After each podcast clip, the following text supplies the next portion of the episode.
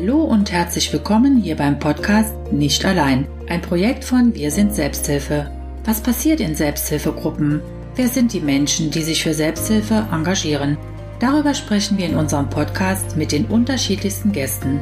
Schön, dass du da bist und ich hoffe, dass du vieles für dich mitnehmen kannst. Heute begrüße ich hier im Podcast Stefan.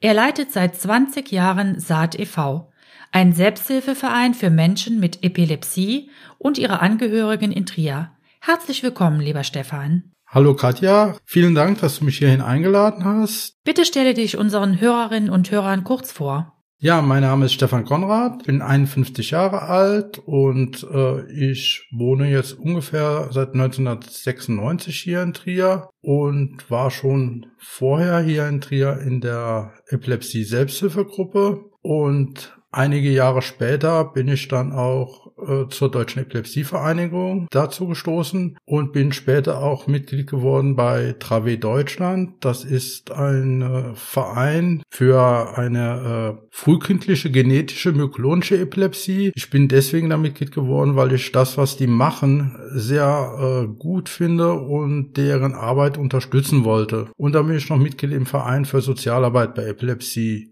Ja, und im Laufe der Jahre habe ich neben meinen Vereinshobbys auch noch andere Hobbys gefunden. Ich sammle jetzt Buddybären. Buddybären, was ist das?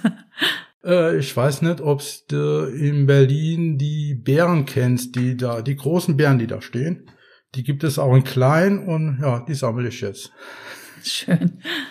Das ist so eine, eines meiner Hobbys, die ich mitgebracht habe durch meine Vorstandstätigkeit. Da kommen wir gleich auch noch zu. Ja. Ähm, du hast sehr viel schon ehrenamtlich geleistet in den letzten 20 Jahren. Aber erst einmal, bitte verrate uns, was steckt überhaupt hinter der Abkürzung Saat e.V.? Saat e.V. heißt Selbsthilfegruppe für Anfallskranke und Angehörige Trier e.V. Und unser Gründungsmitglied Dr. Ernst Schneck hat damals gesagt, die Saat ist ins Leben gerufen, wie er den Verein gegründet hat. Und deswegen heißt das Saat e.V. Ist eigentlich für Anfallskranke und Angehörige. Das heißt, bei uns in die Selbsthilfegruppe können Leute mit Epilepsie kommen. Also Anfallskranke steht für Epilepsie. Und ihre Angehörigen, die sind alle gerne gesehen und natürlich auch Interessierte. Du hast sehr viel Erfahrung mit Epilepsie, aber bitte erkläre uns, auch den Hörerinnen und Hörern, was ist Epilepsie? Also man spricht eher von Epilepsien und Epilepsien sind eine neurologische Erkrankung mit äh, einem vielfältigen Erscheinungsbild. Deshalb wird auch in der Le Regel von Epilepsien gesprochen, weil es sehr viele verschiedene Arten von Epilepsien gibt. Um eine Epilepsie genau beschreiben zu können, ist es zuerst mal wichtig, welche Epilepsieform es ist und woher die Epilepsie kommt. Also man kann eine Epilepsie bekommen, entweder durch einen äh, Schlaganfall oder durch äh, Geburtsfehler oder durch einen Gendefekt. Mhm. Also es ist, es ist auf jeden Fall hat es was mit dem Gehirn zu tun. Mhm. Um es mal kurz zu sagen. Also wenn ich das jetzt hier äh, genau alles erklären müsste, wäre mal noch morgen dran. Also es ist immer eine Entladung von Nervenzellen. Und äh, wann sind bei dir das erste Mal Anzeichen der Erkrankung aufgetreten? Das war 1985. Da wollte ich morgens mit meinem Vater auf Weintour fahren. Wir hatten ein Weingut und äh, ich war beim Frühstücken, hatte eine Tasse Kaffee in der Hand und auf einmal war die Tasse Kaffee leer. Und da hatte mein Vater mich gefragt, was war das denn jetzt? Da habe ich gemeint, weiß ich nicht. Und das waren die ersten Anzeichen von der Epilepsie. Also dir ist die Kaffeetasse aus der Hand gefallen, oder? Nee, äh, die war nur leer. Ich hatte sie noch in der Hand. Okay. Und äh, was sind Anzeichen von Epilepsie? Gibt es da noch mehrere? Also bei mir ist es zum Beispiel so gewesen immer, entweder hat der Arm gezuckt oder das Bein. Also es gibt ganz viele unterschiedliche Anzeichen von Epilepsien. Äh, man kann den Mundwinkel verziehen oder äh, man ist mal für Sekunden weg. Es gibt Leute, die, die sind direkt äh, ohnmächtig, bei anderen, äh, die sind nur kurz weg, du merkst das überhaupt nicht. Oder äh, beim Schreiben eine ganz kurze Veränderung, dass sie ein bisschen zucken, aber es gibt so viele unterschiedliche Arten von Epilepsie oder das Bein wegknickt beim Gehen, also so viele verschiedene Arten, also da wie das auftreten kann. Oder dass du umfällst während dem Gehen mhm. oder dass jemand neben dir sitzt, der dann plötzlich wegsagt. Also da kann so viel sein. Wann wurde bei dir erstmals die Diagnose gestellt? Also ich bin danach ziemlich schnell zum Arzt gegangen und die Diagnose, das war ungefähr ein Jahr später, würde ich mal sagen. Und wie ging es dann weiter? Also wenn ich mich noch richtig erinnern kann, ich war zuerst mal geschockt. Ich hatte Probleme überhaupt damit umzugehen. Ich wusste nicht, nicht, nicht richtig, was ich damit anfangen sollte. Damals gab es ja noch nicht so das Aufklärungsmaterial wie heute. Und ich hatte am Anfang richtig Probleme gehabt, überhaupt mit der Krankheit umzugehen. Und ja, für mich war es am Anfang sehr schwer und ich habe aber dann äh, auch in der Familie und im Freundeskreis äh, Leute gefunden, die mich unterstützt haben. Mhm. Das wäre meine nächste Frage gewesen. Was hat dir am meisten geholfen, mit der Erkrankung umzugehen? Ja, am meisten geholfen. Äh, ich hatte einen Arzt, der mich damals sehr gut behandelt hat. Wir haben damals, ja, bei Epilepsie ist es so, man muss viel ausprobieren, auch was Medikamente betrifft. So war es jedenfalls bei mir. Mhm. Wir mussten viele Medikamente durchprobieren, bis wir dann irgendwann durch Zufall bin ich dann bei einem anfallsfrei geworden. Und ja, obwohl wir das schon mal vorher wieder äh, reindosiert hatten und wieder abgesetzt und dann nochmal reindosiert. Also ich bin damals durch Zufall irgendwann anfallsfrei geworden. Mhm. Also man muss mit dem Arzt, zum Arzt muss man großes Vertrauen haben und mit dem immer gut zusammenarbeiten. Und man muss ihm auch sagen, hier, äh, ich hatte jetzt Anfälle und wie die ausgesehen haben. Am besten nimmt man noch jemand mit, der auch genau beschreiben kann, wie die Anfälle ausgesehen haben, weil selber bekommt man das ja kaum mit. Mhm. Und für mich war es auch wichtig, ich habe damals äh, eine Umschulung gemacht und da waren zwei Mitschüler, Mitschülerinnen von mir, die haben mich auf eine Selbsthilfegruppe hier in Trier aufmerksam gemacht mhm. und da wollte ich eigentlich zuerst gar nicht hingehen und die haben dann ein bisschen Druck gemacht. Und da wollte ich immer noch nicht und dann hat die Schulungsleiterin zu mir gemeint, wenn du am Montag hier hinkommst, dann erzählst du mir, wie da war, sonst kriegen wir zwar Ärger. und da ich mit dieser Frau sehr gut klarkam, musste ich da hingehen, ja. Und das hat mir viel geholfen. Und wie war das erste Mal in der Selbsthilfegruppe? Erinnerst du dich noch daran? Ich kann mich noch an die Zeit erinnern. Äh, Zuerst hat man mich einfach mal nur zuhören lassen. Man hat mich nicht gedrängt dazu, irgendwas zu sagen oder über mich zu erzählen. Man hat mich einfach nur zuhören lassen und ja, mir meine Zeit gegeben. Und man ist dann irgendwann immer ein bisschen mehr auf mich zugekommen und irgendwann wurde ich dann auch offener und habe auch mit der Zeit gelernt, über die Krankheit zu reden. Seitdem sind äh, mehr als 20 Jahre vergangen. Wie laufen eure Treffen normalerweise ab? Also es ist ganz unterschiedlich, kommt immer drauf an, wie viele Personen sind da oder sind neue dabei. Da kann man jetzt gar nichts Pauschales sagen. Also wir treffen uns in der Regel jeden ersten Mittwoch im Monat im Klinikum Mutterhaus, Haus G, Raum 2, da ist hinten der, das Schwesternwohnheim um 19 Uhr und in der Regel sieht das dann so aus. Erst berichtet man mal, äh, wie es einem im letzten Monat so gegangen ist. Und danach, durch meine Tätigkeit in der Deutschen Epilepsievereinigung, habe ich ja auch viele Informationen, die ich dann an die Gruppenmitglieder weitergebe. Und danach kann man noch mal auf Probleme eingehen, die Leute vielleicht haben oder hatten in den letzten Monaten, mhm. die, wo man dann intensiver drüber redet. Mhm. Und wie hat Corona das Miteinander in eurer Selbsthilfegruppe verändert? Die erste Zeit in der Corona-Krise hat man überhaupt nichts gemacht. Und dann irgendwann kam ich dann zu der Idee und habe gesagt, man könnte auch Online-Treffen machen und habe das dann an die anderen weitergegeben und dann kam Zustimmung zurück und seitdem machen wir jetzt so Online-Treffen und die kommen ganz gut an, dass wir jetzt uns einmal im Monat online austauschen. Und das kommt bei den Mitgliedern wirklich gut an.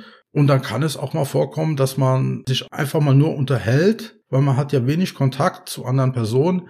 Und da kommen auch mal ganz andere Themen auf wie Epilepsie, mhm. weil man kennt sich schon teilweise 10, 20 Jahre und ja, jeder kennt die Krankheitsgeschichte vom anderen und dann werde ich am Anfang natürlich über das Neueste reden, aber dann beim letzten Mal haben wir dann geredet über ja, Der eine, der pflanzt Tomaten an im Garten, der andere macht äh, Kürbisse und äh, Paprika und dann ging es noch um Brotbacken. Ja, alles so alltägliche Sachen. Hm. Aber es war ein sehr schöner Abend online. Es gibt mittlerweile in Trier eine Epilepsie-Beratungsstelle. Kannst du uns bitte darüber etwas erzählen? Ja, das war ein großes Anliegen von mir hier in Trier, dass wir hier nach Trier eine Epilepsieberatungsstelle bekommen. Wir haben uns da von der Deutschen Epilepsievereinigung schon jahrelang für eingesetzt, dass man bundesweit mehr Epilepsieberatungsstellen bekommt. Wir haben in Deutschland leider nur sehr wenige Epilepsieberatungsstellen. In Bayern haben wir neun Beratungsstellen. Da werden die auch übers Land finanziert. Das ist das einzige Land, wo die Epilepsieberatung übers Land mitfinanziert wird. Und hier in Rheinland-Pfalz gibt es sowas oder gab es bisher sowas noch gar nicht. Und da hatte ich verschiedene Gespräche gehabt mit verschiedenen Politikern, mit Ärzten und ja, mit allen möglichen Leuten, die mir da, äh, die ich da treffen konnte. Ja, und dann irgendwann kam dann Rückmeldung vom Herrn Leineweber und vom Herrn Professor Maschke aus dem Brüderkrankenhaus, mhm. das mit der Epilepsieberatungsstelle gerne machen würden. Vielleicht war es auch ein bisschen äh, mein Vorteil. Wir hatten 2018 die Zentralveranstaltung äh, zum Tag der Epilepsie hier in Trier. Das war damals auch das Thema äh, Epilepsieberatung. Und ja, die war auch im Brüderkrankenhaus und damals wurde das auch schon mal ein bisschen fokussiert, das Thema. Und da hatte die Frau Dr. Katharina Barley das auch sehr unterstützt. Vielleicht hatte das auch noch ein bisschen mit dazu beigetragen. Also ich freue mich unheimlich, dass wir jetzt hier die Epilepsieberatungsstelle haben. Ich finde, es ist ein wichtiger Bestandteil für die Epilepsiebehandlung bei den Epilepsiepatienten. Und wie findet man den Weg zu euch? Zur Beratungsstelle? Die Beratungsstelle, die ist im Brüderkrankenhaus, im Patienteninformationszentrum, also im PITZ. Und die Beratungszeiten ist immer Dienstag von 14 bis 16 Uhr nachzulesen, aber am besten auf der Seite vom Brüderkrankenhaus. Da findet man das am besten oder man ruft einfach im Patienteninformationszentrum an und fragt nach. Vielen Dank, lieber Stefan. Du warst auch sechs Jahre lang Vorsitzender der Deutschen Epilepsievereinigung und hast 2018 sogar die Verdienstmedaille des Landes Rheinland-Pfalz erhalten. Wenn du dich an diese Jahre als Vorsitzender zurückerinnerst, worauf bist du am meisten stolz? Das ist eine sehr schwere Frage, finde ich, weil ich habe in der Zeit viele schöne Sachen erlebt. Ich habe viele interessante Leute kennengelernt, ob es jetzt Menschen mit Epilepsie waren, Angehörige, ob es Ärzte waren, ob es äh, Sozialarbeiter, ob es Leute auch von der Pharma waren. Ich habe in dieser Zeit als Vorsitzender der Deutschen Epilepsievereinigung unheimlich viele Leute kennengelernt. Ich konnte mein Wissen unheimlich erweitern. Es gab da mal die Probleme, dass ein Medikament nicht zugelassen wird und ich habe nie gedacht, dass ich mal so viel über Medikamente lerne wie in der Zeit und dass ich mich mal darüber so mit Ärzten, mit Betroffenen und auch mit der Pharma austauschen muss, aber mir dann trotzdem meine eigene Meinung darüber bilden muss, ohne mich dann von irgendjemand abhängig zu machen. Also das war schon eine spannende Zeit, finde ich, auch als Vorsitzender du lernst unheimlich viel, weil du hast ja eine unheimlich große Verantwortung und es ist ein Posten, der mit unheimlich viel Stress verbunden ist.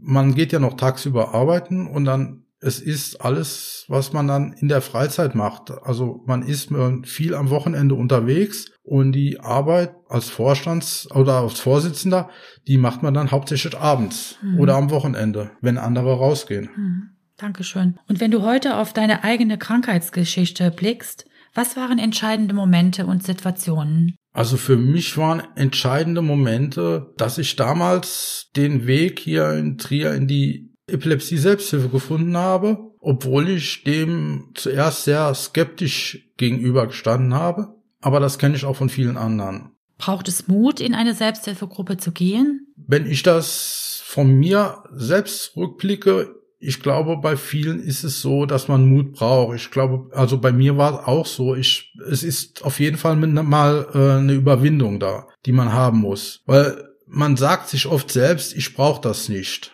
Und viele, die dann nachher da waren, die gehen positiv raus. Hm.